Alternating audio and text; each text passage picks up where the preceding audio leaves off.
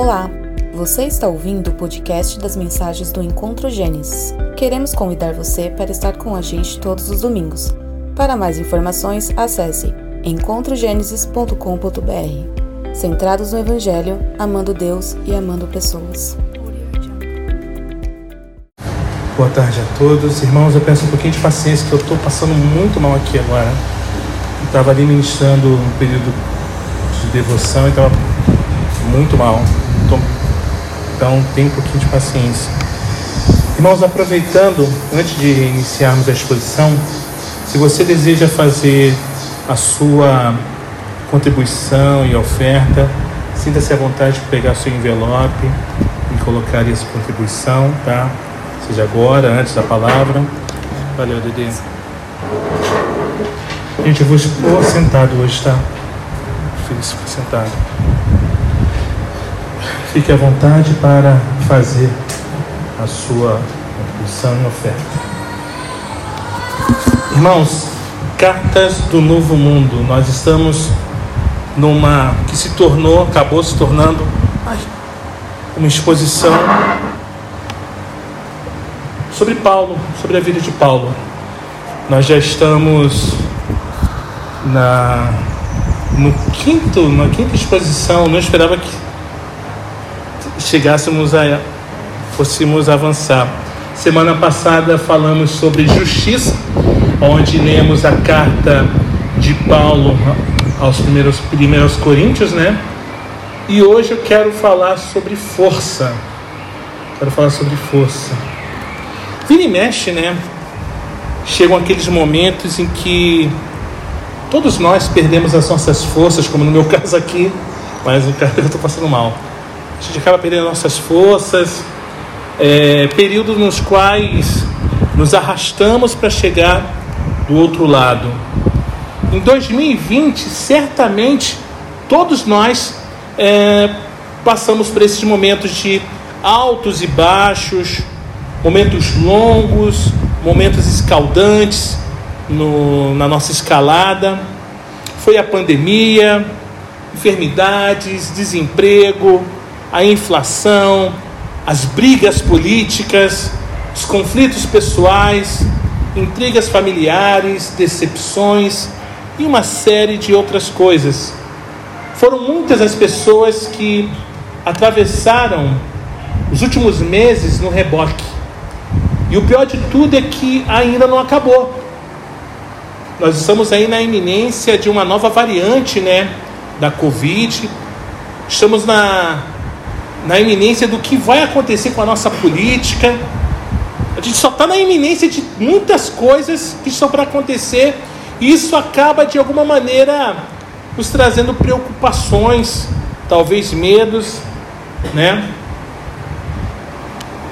Seguimos todos nessa escalada íngreme, nessa escalada tempestuosa e que parece que não irá terminar, pelo menos não tão cedo. Agora, como é que você busca, como que nós buscamos forças para prosseguir? Qual é a atração que nos mantém em movimento? O que nós fazemos quando estamos enfrentando, passando por problemas. Não importa de que natureza ou qual seja a idade, problemas são problemas. E os problemas acabam por nos abater. A todos, desde pequenos, né? O menino que chega na igreja fazendo totô, né? Até problemas de o que vai acontecer com o futuro, o que, que, o que está para acontecer. Isso tudo nos traz preocupação, ou seja, de criança como o José a idosos como a Pati. Traz problema. Agora, o que você, o que nós fazemos quando já estamos nos arrastando? De que maneira agimos quando algum golpe nos leva a nocaute? Chega uma hora, irmãos, que não temos mais forças simplesmente entregamos. Não temos mais força. Na maioria das vezes, nós sequer temos coragem de admitir que estamos com problemas, porque achamos que a provação é muito pequena em comparação a, a do que o meu irmão está passando. Ainda assim, irmãos, o seu problema é pesado para você carregar sozinho. Ele é pesado demais para você carregar sozinho, não é mesmo? E o que, que você faz? O que fazemos? Se por dentro o seu coração está em pedaços e que te força a respirar com fôlego curto de tanta angústia, por fora, olhando ao redor, você descobre que as pessoas parecem não ter a menor habilidade ou mesmo desejo para te ajudar. E muitas vezes elas realmente não têm. O mundo não tolera fraqueza. O mundo não tolera fracos. Fraqueza é fracasso. Nem na igreja, tantas vezes, se tolera o sofrimento. Sofrimento é maldição. Sofrimento é sinônimo de maldição hereditária. Tem que ser quebrado. Faça o encontro, porque o encontro é tremendo. Fraqueza e sofrimento, irmãos, são condições que deixam a maioria, dentro e fora da igreja, absolutamente sem saber o que fazer ou como lidar. Aliás, o que mais se faz é negar e evitar e também praguejar a fraqueza do sofrimento. A gente olha para os outdoors, a gente olha os painéis luminosos, nós ouvimos pregações de igrejas, as músicas e os cânticos gospels, acessamos os posts nas redes sociais, nós buscamos mensagens ou dicas de coach. Todos vão revelar a você que pouco se sabe, de fato, como encontrar força na fraqueza e propósito para o sofrimento, de um modo que não seja centrado no eu, mas que glorifique ao Senhor. Nós estávamos conversando essa semana, sobre o sofrimento que glorifica o Senhor. O quão difícil isso é. O quão difícil isso é. Não é que pessoas e o mundo despreze por completo a fraqueza e o sofrimento, mas que essas condições que nos acometem, quando muito dizem-nos, serve para conquistarmos e desfrutarmos ainda mais dos benefícios dessa vida, gastando-os conosco mesmo em nossos próprios prazeres sem Deus. Pensa, por exemplo, gente bonita e fofa de Deus, no tipo de mensagem que te diz: confie, espere o um milagre. Você se sente, sabe, como se um, um combustível extra aditivado entrasse dentro do seu ser. O que esse tipo de pensamento de fato faz com você?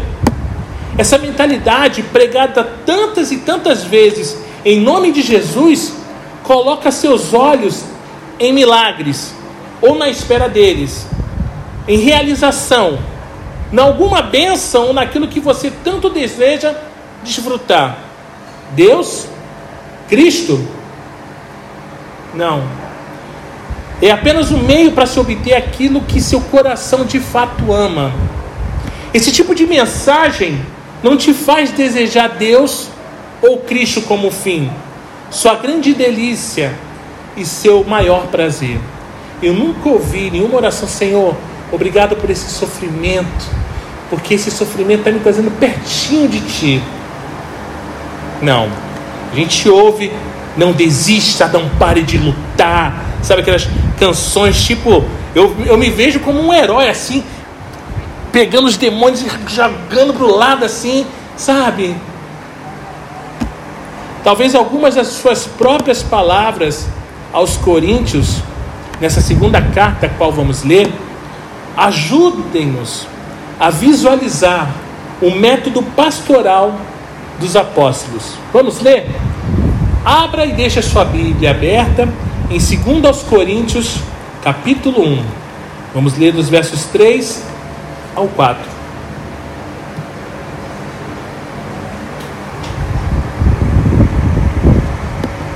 Agora pense um pouquinho. Digamos, por exemplo, que Paulo ele fosse o seu pastor que você o procurasse com algum sofrimento, precisando de algum milagre para a sua vida. Responda sinceramente para você. De que modo você acha que Paulo iria pastorear o seu coração? Conhecendo Paulo, como é que ele ia pastorear o seu coração? Vamos ler 2 aos Coríntios, capítulo 1, versos 3 e 4, que diz assim: Bendito seja o Deus e Pai de nosso Senhor Jesus Cristo, o Pai de misericórdias e Deus de toda consolação. É Ele quem nos consola em toda a nossa tribulação, para que pela consolação que nós mesmos recebemos de Deus, possamos consolar o que estiverem em qualquer espécie de tribulação. Para não. Avança dois capítulos, três capítulos. Vamos ler Coríntios, capítulo 4, versos 16 a 18. Segundo aos Coríntios, capítulo 4, dos versos 16 ao 18. Diz assim: Por isso não desanimamos. Pelo contrário, mesmo que o nosso ser exterior se desgaste, o nosso ser interior se renova dia a dia, porque a nossa leve e momentânea tribulação produz para nós um eterno peso de glória, acima de toda comparação, na medida em que não olhamos para as coisas que se veem, mas para as que não se veem, porque as coisas que se veem são temporais, mas as que não se veem são eternas. Pelo menos duas coisas, irmãos, Paulo deixa claro nessas palavras. Primeiro, o sofrimento é como janela que, por Deus mesmo, é aberta no nosso coração, o que nos permite retirar nossos olhos de nós mesmos e desse mundo e das coisas que mais amamos nessa vida. Faz com que venhamos a fixar os nossos olhos naquilo que não se pode ver, que jamais passará e durará para sempre, a saber, Cristo Jesus, a glória de Cristo no céu. Nosso sofrimento, irmãos, nos faz concluir que não somos desse mundo, não vivemos para esse mundo e, portanto, não podemos enterrar nosso mais valioso tesouro com as coisas desse mundo aqui nessa terra. O sofrimento é para nos fazer olhar com encanto para o peso de glória no céu e dizer, como Paulo: Maranata, vem Senhor Jesus. Jesus falou que teríamos aflições e que com bom ânimo nós venceríamos esse mundo. Mas o que significa ter bom ânimo para vencer o mundo? Que é vencer o mundo? Paulo já nos explicou. Vencer o mundo, irmãos, é deixar de olhar para aquilo que agora podemos ver e que pode nos levar a abandonar a corrida da fé. Vencer o mundo e manter o olhar fixo naquilo que não se pode ver, pois as coisas que agora vemos logo passarão, mas as que não podemos ver durarão para sempre. O que é que você olha hoje, irmãos?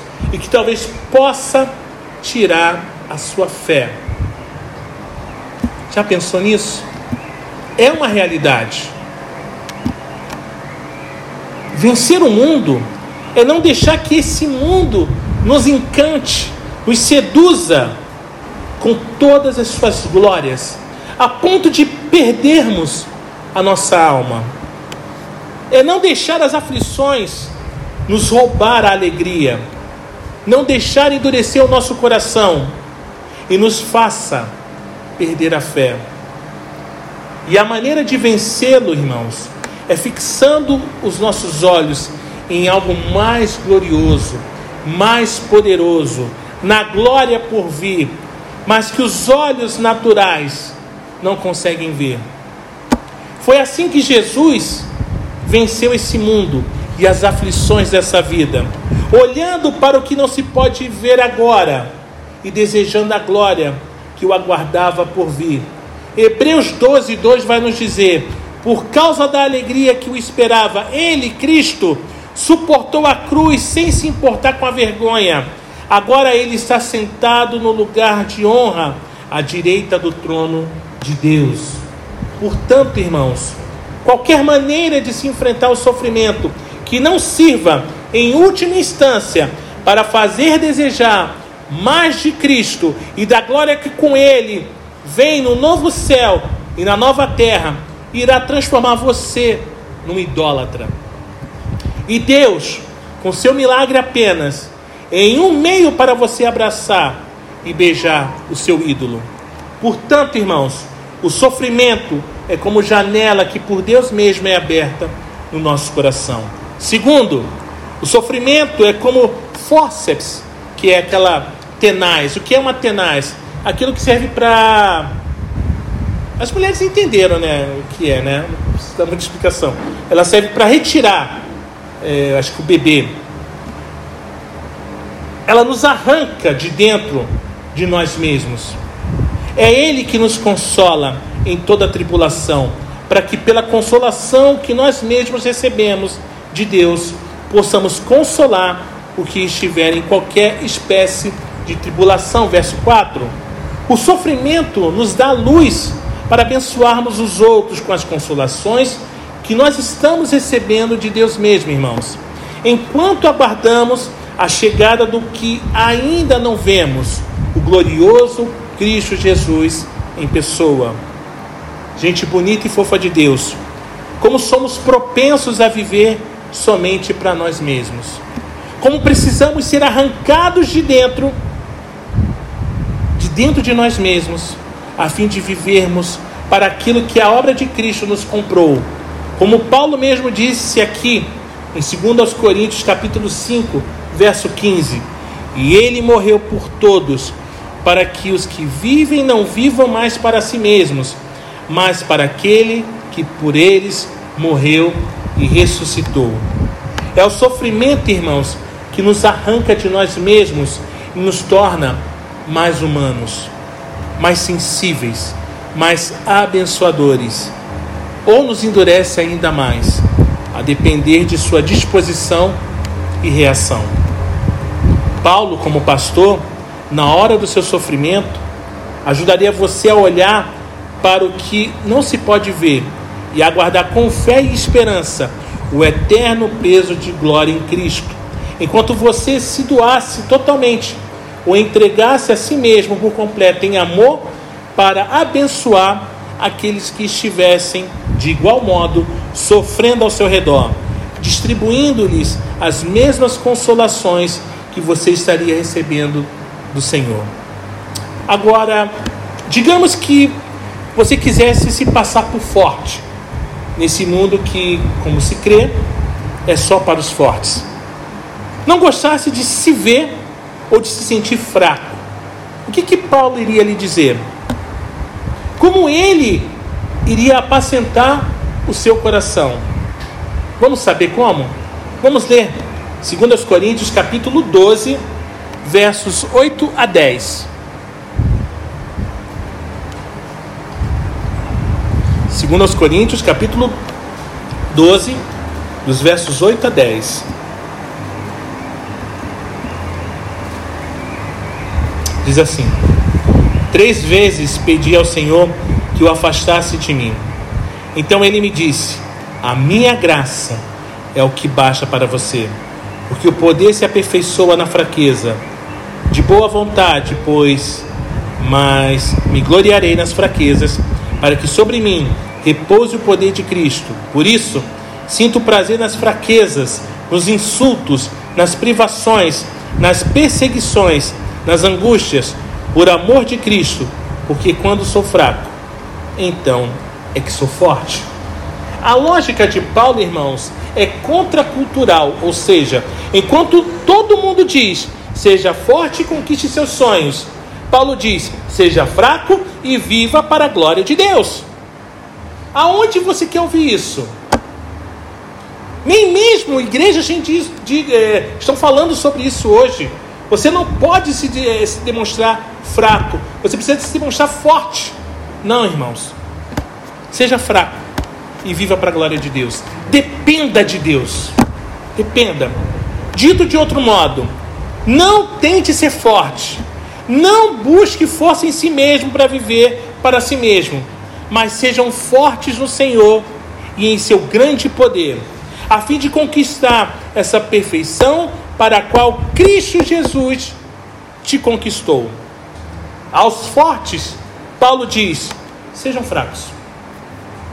Paulo diz: fortaleça-me, fortaleça-me, fortaleça, fortaleça-se no Senhor Jesus. Ele diz a todas as pessoas para que todos possam se voltar para Cristo com arrependimento e fé na vida e obra do Salvador. Esse, irmãos, é o tema central da segunda carta de Paulo aos Coríntios: força na fraqueza. De fato, o tema principal de 2 aos Coríntios é a defesa que Paulo faz de suas credenciais apostólicas e da autoridade que, de quem foi enviado pelo próprio Cristo. Eu, Paulo, chamado pela vontade de Deus para ser apóstolo de Cristo Jesus, escrevo essa carta.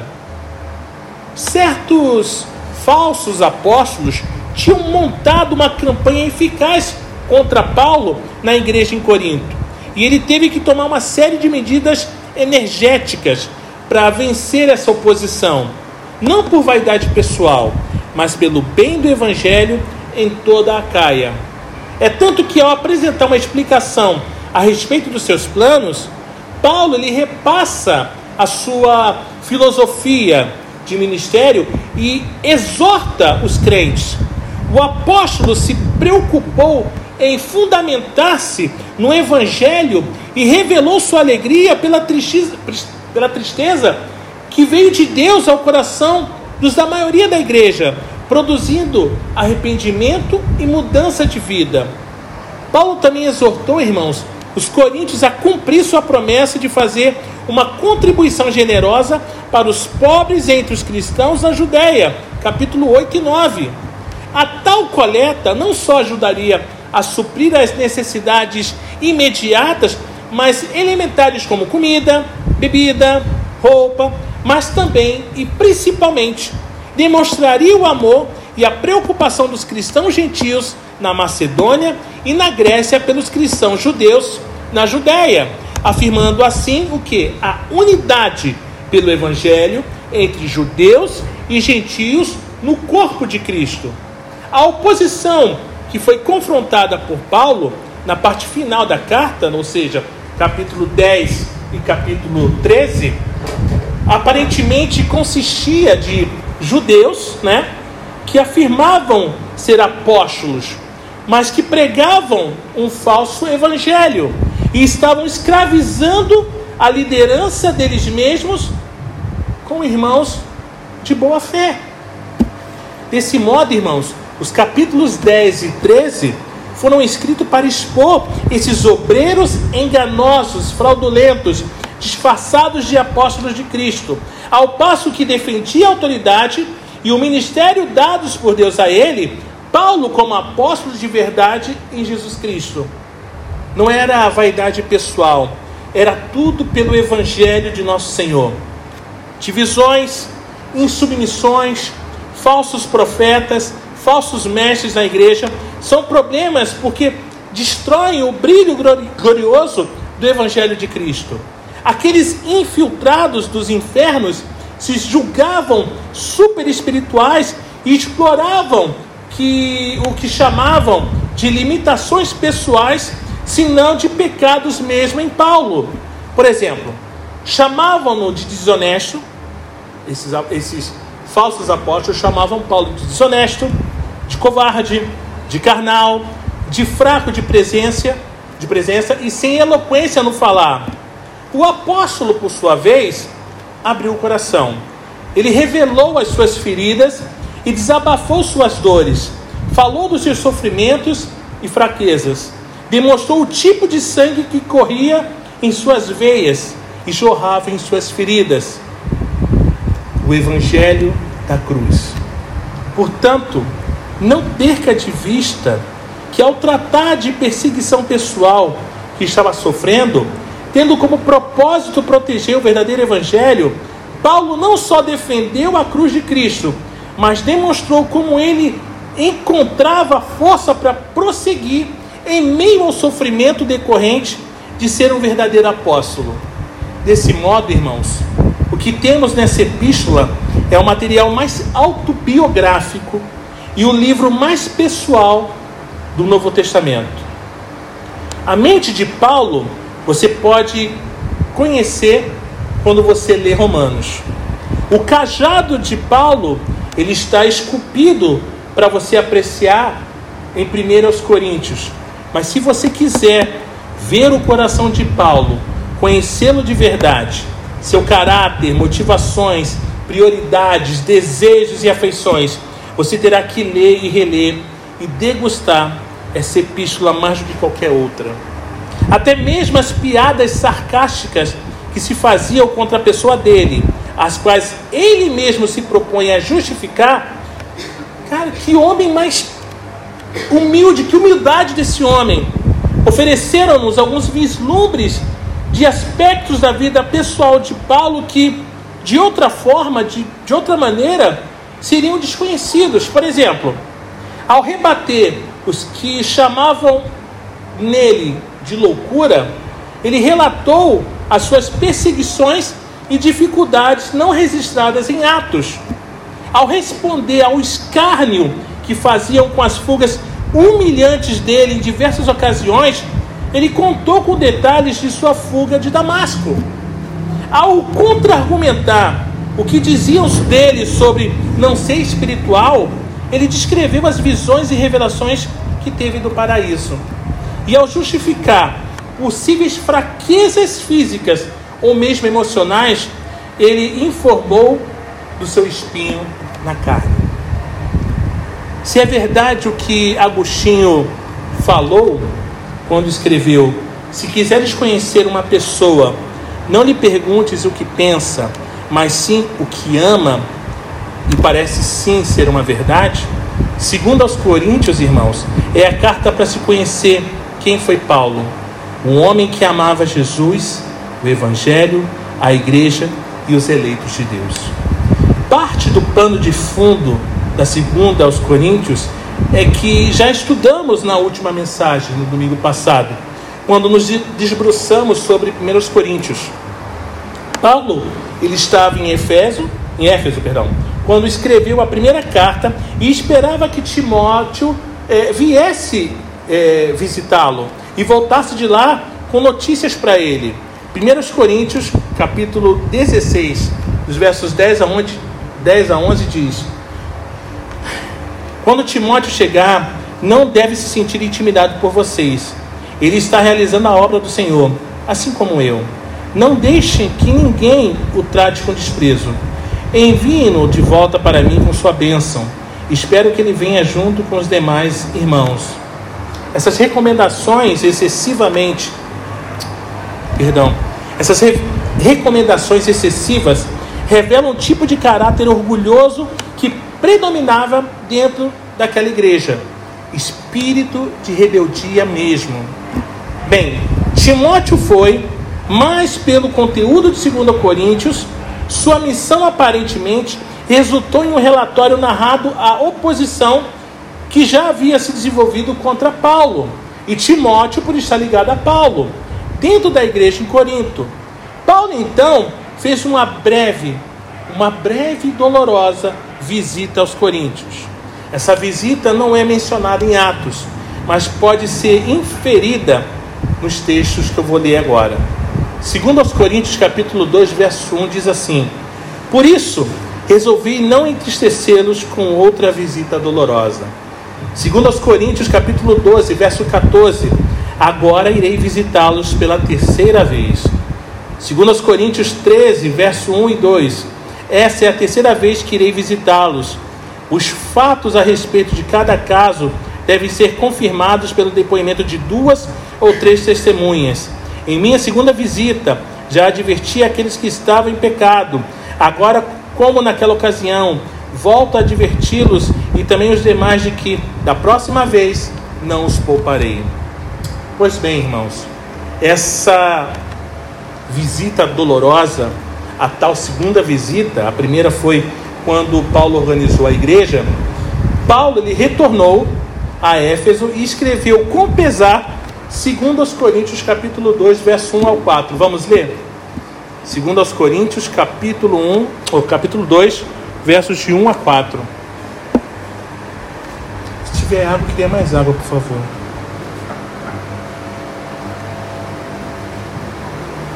Segundo aos Coríntios, capítulo 2, verso 1 ao 4, diz assim: Porque decidi por mim mesmo o seguinte: não voltar a me encontrar com vocês em tristeza.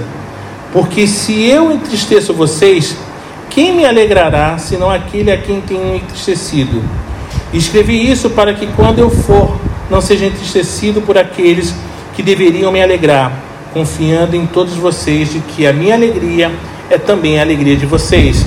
Porque lhes escrevi no meio de muitos sofrimentos e angústia de coração, com muitas lágrimas, não para que vocês ficassem tristes, mas para que soubessem do amor que tenho por vocês. Segundo aos Coríntios, capítulo 7, verso 8 e 9. Segundo aos Coríntios, capítulo 7, verso 8 e 9.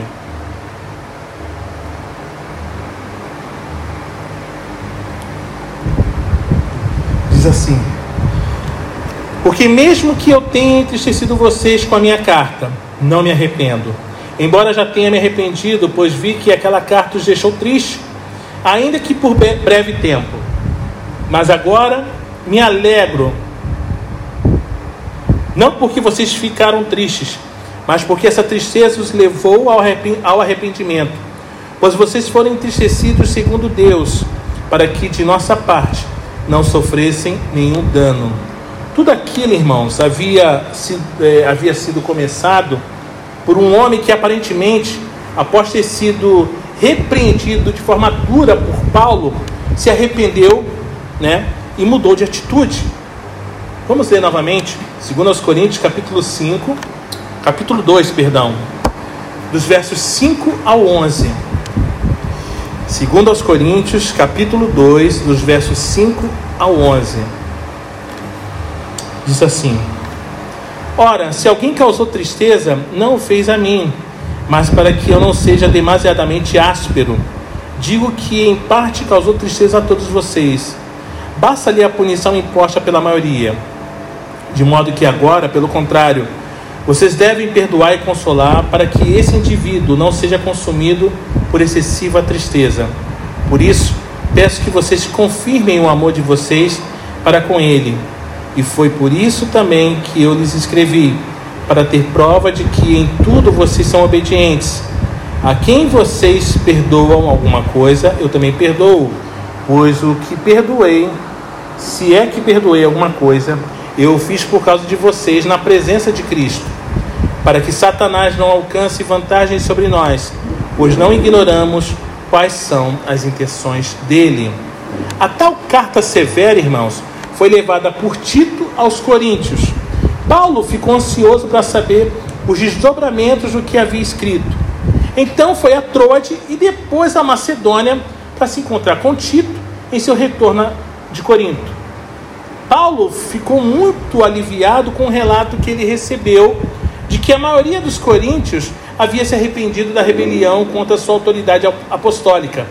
Mas uma oposição minoritária ainda persistia, evidentemente liderada por um grupo de judaizantes. Da Macedônia mesmo, onde se encontrou com Tito, Paulo escreveu segundo aos Coríntios e a enviou com Tito e outro irmão, talvez Lucas. Isso aconteceu no final de 56 depois de Cristo, e a cidade macedônia na qual foi escrita a carta parece ter sido Filipos. Na sequência, Paulo fez sua terceira viagem a Corinto, de onde e quando escreveu sua carta aos Romanos. E ao longo dessa carta, segundo os Coríntios, Paulo ele defende sua conduta, caráter e comissionamento apostólico. As três divisões principais são: primeira, a explicação de Paulo sobre seus planos e ministérios, do capítulo 1 ao 7. 2 a contribuição que Paulo estava levantando para os cristãos na Judéia, capítulo 8 a 9. E 3. A defesa que Paulo faz de seu apostolado, capítulos 10 ao 13. E eu quero, nesse momento, fazer essa explicação dessa, dessa, dessas três divisões principais. A primeira, a explicação de Paulo sobre seus planos e ministério. Depois da sua saudação e ação de graças pelo conforto de Deus em suas aflições e perigos, Paulo ele explica por que adiou sua tão planejada visita a Corinto. Não era uma questão de falta de palavra. Com efeito, Paulo queria que eles tivessem tempo suficiente para refletir e se arrepender. Paulo graciosamente pediu-lhes que restaurassem o líder do grupo dissidente a comunhão uma vez que ele já apresentava arrependimento. É nesse ponto, irmãos, que Paulo embarca em uma ampla defesa de seu ministério em termos de sua mensagem, circunstâncias, motivações e conduta. Ele então admoesta os crentes a se separarem da contaminação e expressa o seu consolo com a notícia recebida da parte de Tito sobre a mudança de coração da maioria dos crentes da igreja em Corinto. A segunda, a contribuição que Paulo estava levantando para os cristãos na Judéia. Os capítulos 8 e 9 nos dão a discussão mais longa e aprofundada sobre os princípios e a prática de oferta ou contribuir no Novo Testamento. O exemplo da generosa oferta dos macedônios aos irmãos necessitados em Jerusalém é seguido por um apelo aos coríntios para que cumpram sua promessa fazendo o mesmo. Com relação a isso, Paulo ele faz uma extensa recomendação dos mensageiros que ele mesmo enviou a Corinto para fazerem os preparativos e recolherem a oferta que a igreja havia prometido. A generosidade daqueles irmãos, argumenta, argumenta o apóstolo, seria mais do que amplamente recompensada por Deus. Terceiro, a defesa que Paulo faz de seu apostolado. Paulo ele conclui a carta com a defesa de sua autoridade apostólica e credenciais divinas, a qual é dirigida à minoria ainda rebelde na igreja em Corinto. A mansidão do apóstolo em face da maldade deles em nada diminuiu sua autoridade como apóstolo. E para demonstrar suas credenciais apostólicas, Paulo lhe é forçado a se gabar de seu conhecimento, integridade, realizações, sofrimentos, visões e milagres. E por fim, ele revela seus planos de visitá-los pela terceira vez e os exorta a se arrependerem para que ele não tenha que usar de severidade quando for a eles. E a carta, irmãos, termina com exortação, saudações e bênção apostólica. Agora, o que nós podemos aprender com essa carta? Gente bonita e fofa de Deus, Paulo ele nos permite constatar que mesmo os homens e as mulheres de Deus, aqueles que carregam consigo os mais belos ministérios cristãos e que recebem os cuidados mais especiais do Senhor, sofrem todos igualmente com os embates dessa vida, talvez até mais, como vemos na vida de Paulo mesmo.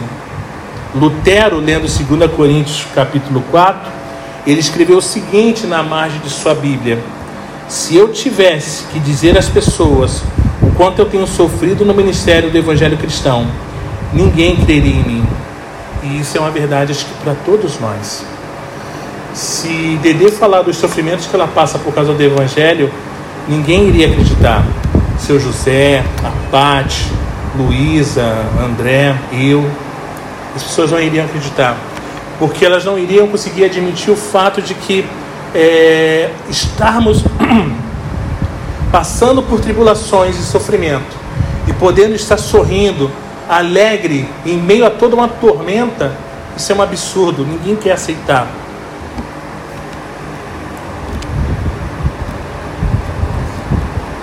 Todos nós temos necessidade de força.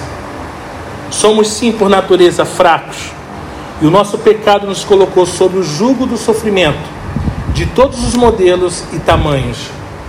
A questão, portanto, irmãos, não é se, mas como e onde achar força para prosseguir e para quê. E eu quero expor aqui, para concluir, alguns usos que podemos fazer dessa carta. algumas aplicações. Primeiro, Paulo revela que encontrou força para prosseguir e não deixou de amar. Essa semana eu saí para jantar com a Dedê e a gente teve um tempo muito bom, a gente falou sobre algumas dificuldades. E eu falando com ela das dificuldades que muitas das vezes nós temos de amar pessoas pelo mal que elas já causaram a nós e o quanto isso nos, é, nos condiciona, né, Dedê?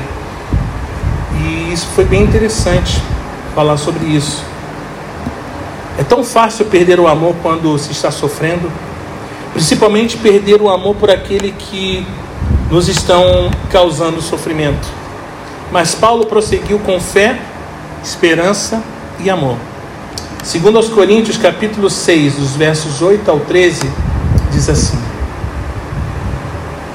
Por honra e por desonra, por infâmia e por boa fama, por enganadores e sendo verdadeiros, como desconhecidos, mas sendo bem conhecidos, como se estivéssemos morrendo, mas eis que vivemos, como castigados, porém não mortos, como entristecidos, mas sempre alegres, como pobres, mas enriquecendo a muitos, como nada tendo, mas possuindo tudo.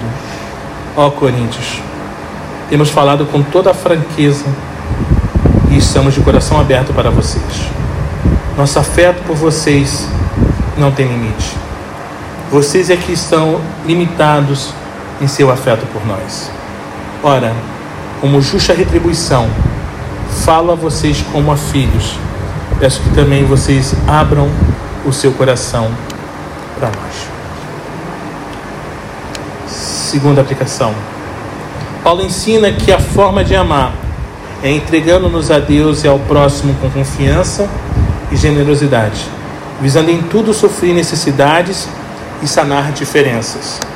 Segundo as Coríntios capítulo 8, dos versos 1 ao 6, diz assim: Também, irmãos, queremos que estejam informados a respeito da graça de Deus que foi concedida às igrejas da Macedônia, porque no meio de muita prova de tribulação, manifestaram abundância de alegria e a profunda pobreza deles trans, transbordou em grande riqueza de generosidade.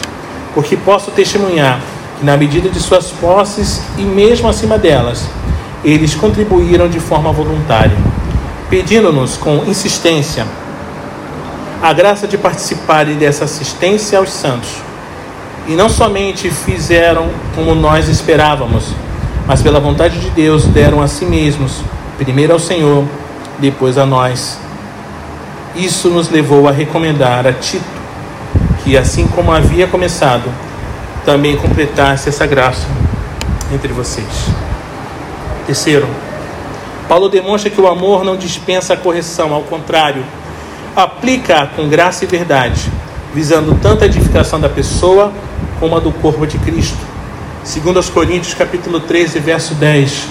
Portanto, escreva essas coisas estando ausente, para que, estando presente, não venha usar de rigor segundo a autoridade que o Senhor me deu para edificação e não para destruição. Quarto, Paulo diz que é na fraqueza e no sofrimento que nós, que nós melhor servimos a Deus e ao próximo. É na fraqueza Segundo aos Coríntios capítulo 1, versos 5 ao 8.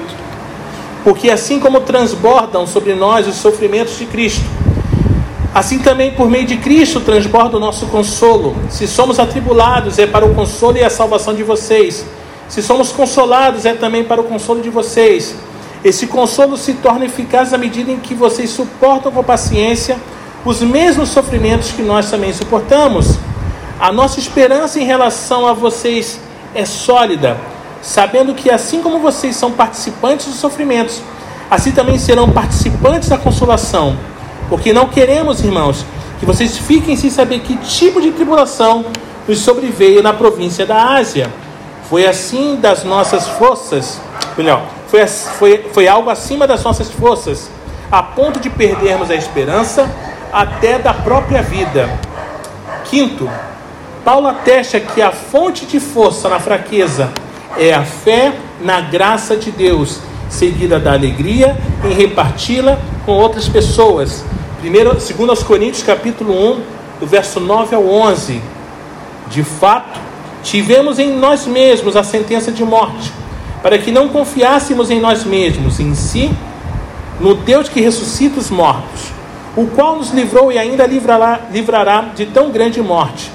Nele temos esperado que ainda continuará a nos livrar, enquanto vocês nos ajudam com orações a nosso favor, para que por muitos sejam dadas as dadas graças a Deus a nosso respeito, pelo benefício que nos foi concedido por meio da súplica de muitos. 6. Paulo testemunha o quanto precisamos de relacionamentos intencionalmente dedicados ao encorajamento mútuo no Senhor como força de se buscar e a manter a força em Cristo Jesus. Segundo aos Coríntios 7, versos 5 ao 7. Porque quando chegamos à Macedônia, não tivemos nenhum alívio, pelo contrário, em tudo fomos atribulados, lutas por fora, temores por dentro. Porém, Deus, que consola os abatidos, nos consolou com a chegada de Tito, e não somente com a chegada dele, mas também pelo consolo que recebeu de vocês. Ele nos falou da saudade, do pranto e do zelo que vocês têm por mim, aumentando assim a minha alegria.